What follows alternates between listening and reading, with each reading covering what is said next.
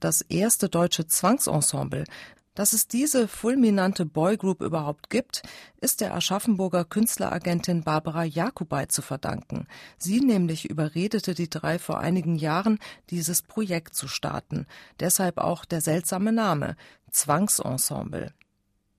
Wie drei vielbeschäftigte Solisten es überhaupt schaffen, ein gemeinsames Ensemble zu stemmen, darüber habe ich mich mit Matthias Tretter, Klaus von Wagner und Philipp Weber unterhalten.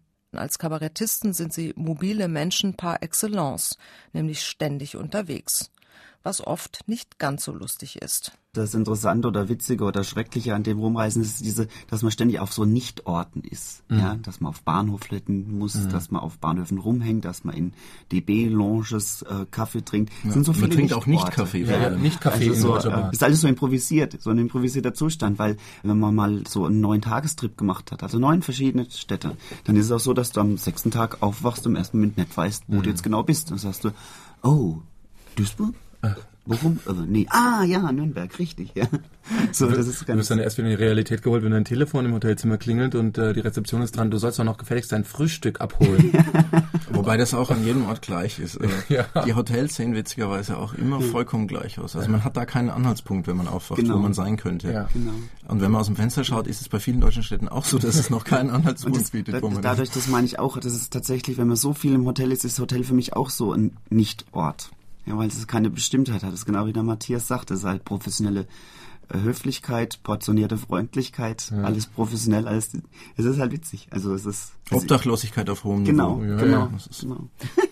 Und die Bühnen sind sicherlich auch sehr unterschiedlich, wo ihr dann auftretet. Also es gibt so eine Grundstruktur von Bühnen, die immer gleich bleibt. Also es ist einfach nur die, die, mhm. die Garderobe sieht manchmal anders aus, ist woanders, aber im Prinzip die, die Mechanismen sind immer gleich, jeden Abend eigentlich gleich. Also das Gespräch mit dem Techniker über die Bühne, dann hinter in die Garderobe, der Garderobe ist geheizt oder nicht, kommt drauf an, dann ist ein Veranstalter da, der kündigt einen an oder nicht und dann tritt man auf und dann oder, man, oder auch nicht nach Alkohollevel. Ja. Und äh, also so eine Grundstruktur ist immer gleich, ja. Es gibt halt schon auch so, so Bühnen, wo man sich besonders freut einfach.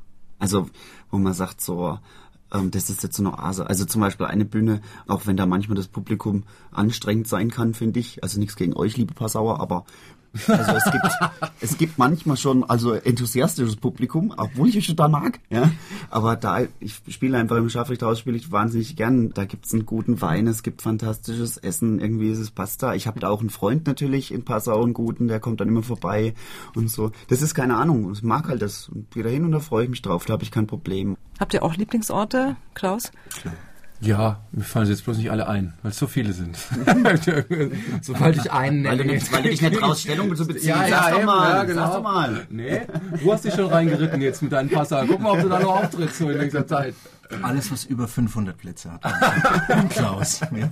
Nein, es gibt aber sehr oft... Ähm, in der Garderobe. Sehr oft, äh, wenn, wenn du das Gefühl hast, dass sich die Menschen tatsächlich für dich interessieren. Wenn du nicht einfach nur abgehakt wirst ja. in dem Moment, dass du halt, du bist halt eine Veranstaltung am 17. so und so vielten, sondern du bist jemand als Mensch, der da ankommt. Das heißt, du kommst da an und dir geht's erstmal, du bist kaputt, dann, dann kommt jemand und kümmert sich tatsächlich um dich und, und nimmt auch wahr, dass du kaputt bist und, und, also das finde ich immer das Wichtigste. Ja, Beispiel, dass man danach dich, ja. zwei Stunden noch rumsitzen ja. und Ding. Manchmal ist das schön, manchmal ist man einfach so kaputt. Bums. Ja. Und wenn sie dann sagen, ja, kein Problem, sie haben ja gearbeitet, muss ja anstrengend sein. Und dann merkt man, ah, oh, der versteht mich, ja. Das sind natürlich auch die Läden, die einen am Anfang gemacht haben. Also, wo man irgendwie noch, noch kaum Auftritte hatte und dann gibt's halt immer zwei, drei, vier, fünf, sechs, sieben Läden, die halt ganz am Anfang da waren. Wo es auch klar war, da kommen jetzt heute Abend 25 Leute und sie veranstalten einen halt trotzdem. Ja. Also denen fühle ich mich da immer schon sehr verbunden. Weil es ist ja relativ einfach, sage ich jetzt mal als Veranstalter, nur Leute zu buchen, die ganz sicher sind, wo der Laden ausverkauft ist und dass es eben auch andere gibt, die eben auf die Art und Weise den Nachwuchs wirklich fördern. Also vor denen ziehe ich einfach den Hut und ja. darauf fühle ich mich immer ganz besonders wohl, wenn ich da hinkomme. Ja. Was macht ihr, wenn ihr mal einen Abend frei habt? Was ist da so die Traumvorstellung? Also wenn man nicht auftreten muss? Nach Hause. Wo ist das? München. Das war jetzt Klaus. Und Philipp? ja, München und Tübingen. Dann pendelst du auch noch privat? Ja, ich habe ähm, also ich habe jetzt so ein ich habe so ein Nest in Tübingen sowas wie meine Ferienwohnung. Ja. oh, Sommerresidenz genau. eher. Und manchmal, da bin ich, da bin ich zurzeit, bin ich da vielleicht fünf, sechs Tage im Monat und so. Aber dann manchmal Dings und sonst was. Und dann natürlich zu seiner Freundin und dann, also dann ganz easy peasy. Also Sushi bestellen, Video glotzen, vielleicht ins, die, Ich hätte jetzt ein Buch genommen. In Tübingen erzählt er übrigens, dass es so ein Nest in München ja. ja. Eine Zweitwohnung. Bei mir ist es Leipzig und Phnom Penh. nee, bei mir ist Leipzig. Und- Aber, aber das ist auch genau das Gleiche. Und du liest dann ein wertvolles Buch an dem Abend, an dem du nicht auftrittst, Matthias? Wie, wie kommst du jetzt darauf? Ja, wir sind hier ein Kultursender. Uns erzählt er das immer. Wir haben immer ein wahnsinnig schlechtes Du kommst halt so rüber, Matthias. Ja, ja, Du kommst siehst halt so rüber. Er hat so ein schwarzes Also, ähm, Sakko an, das sieht man jetzt nicht. Das ist unglaublich. Äh, wir sitzen dann zusammen, meine Frau und ich. Wenigstens will äh, das Radio noch endlich mal den. Stecken aus dem Rücken. Mein Gott. wir wir sitzen zusammen bei Mate Tee und äh, besprechen unsere letztwöchige Kierkegaard-Lektüre. Okay.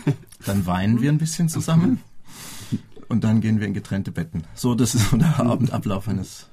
Ich glaube, jetzt sind viele Hörer total enttäuscht. Also Tourleben ja, ist nicht lustig. ne? Das die Bühnen sind sagen. Also, die Bühnen So sind alle gleich, die Hotels. ja, Nee, also Moment mal, so hat man äh, sich den Kabarettisten nicht Aus vorgestellt. dem Grund, aus Wie hat man ihn aus dem Grund, Oh ja, stimmt. Ja, ja, das genau, steht gar nicht wir wissen. Kabarettisten. Na, immer unterwegs und das ist aufregend, tolles das Leben on the road, Rock'n'Roll und so weiter Ja. und so Ja, fort. dann wären wir ja Rock'n'Roller. Also ihr seid keine Wir wären gern Rock'n'Roller. welche. Also es ist so, ich glaube, Deswegen haben wir auch keine Groupies, sondern feste Beziehungen. Ja. Doch, doch, Gruppis gibt schon, aber die sind über, ist schon über verheiratet. 60.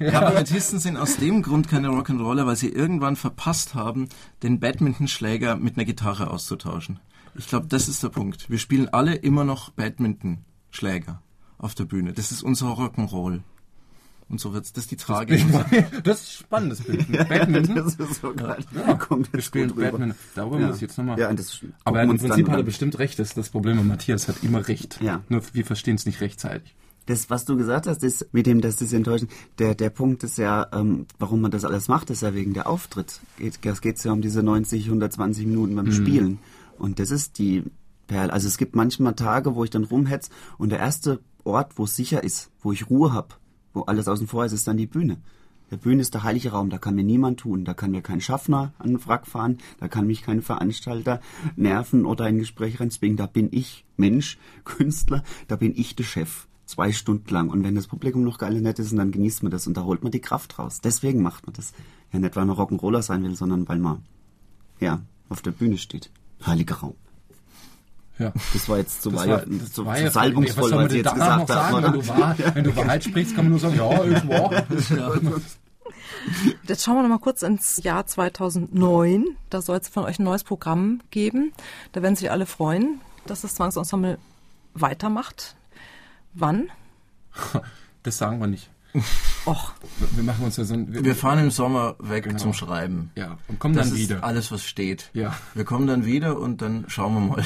Genau. Weil wir sehen das schon als Projekt, dass wir uns nicht diesem Mechanismen aussetzen, dem man sich sonst aussetzen muss. Sprich, also Premierentermin, bis dahin schreiben, sondern wir machen das schon manchmal einfach, weil wir sagen, jetzt, jetzt wollen wir mal wieder wegfahren zusammen. Jetzt hat sich wieder so viel angestaut. Also das ist unser Spaßprojekt, wenn das Wort Spaß nicht so schon so entwertet worden wäre. Also im, im schönsten Sinne unser Spaßprojekt, ja. und das wollt ihr auf jeden Fall im nächsten Jahr fortführen, so oder so. Ja. Solistisch seid ihr sowieso ständig unterwegs. Wie schwierig ist das denn, das Ensemble neben dem Solistendasein überhaupt am Leben zu erhalten? Schwierig ist es nicht. Also Man muss die Termine werden halt von der Agentur koordiniert, das heißt, die Hauptarbeit ist uns abgenommen. Und so, wenn wir uns treffen, glaube ich, haben wir in den meisten Fällen Spaß. Das hast du schön gesagt. Sag jetzt nichts. ja, nee, ist- Nee, ich glaube, was halt, was schon wichtig ist, ist so, also wir könnten jetzt auch natürlich mehr Solo spielen, aber wir haben natürlich auch eine Priorität irgendwo gesetzt, dass wir gesagt haben, einerseits, wir spielen nur 60 Termine macht Reim, also ähm, das Zwangsensemble im Jahr, aber dann ist natürlich so, dass wir dann jetzt zusätzlich noch 180 Termine Solo spielen können. Also jeder tut auch von seiner Solo-Entwicklung oder von seiner Solo-Zeit was abknapsen. Also es ist jetzt nicht so, dass wir einfach sagen, das erste deutsche Zwangsensemble läuft irgendwo nur im Her, sondern jeder räumt dem auch Platz ein. Und ich glaube, nur deswegen funktioniert's, weil wir sagen, das ist jetzt wichtig Ja. und das passiert nicht nur nebenher, sondern es ist ein Teil, ein Drittel.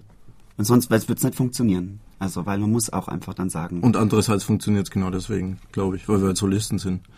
Ich glaube, wenn man permanent in so einem Ensemble aufeinander sitzt, das wäre äh, unendlich.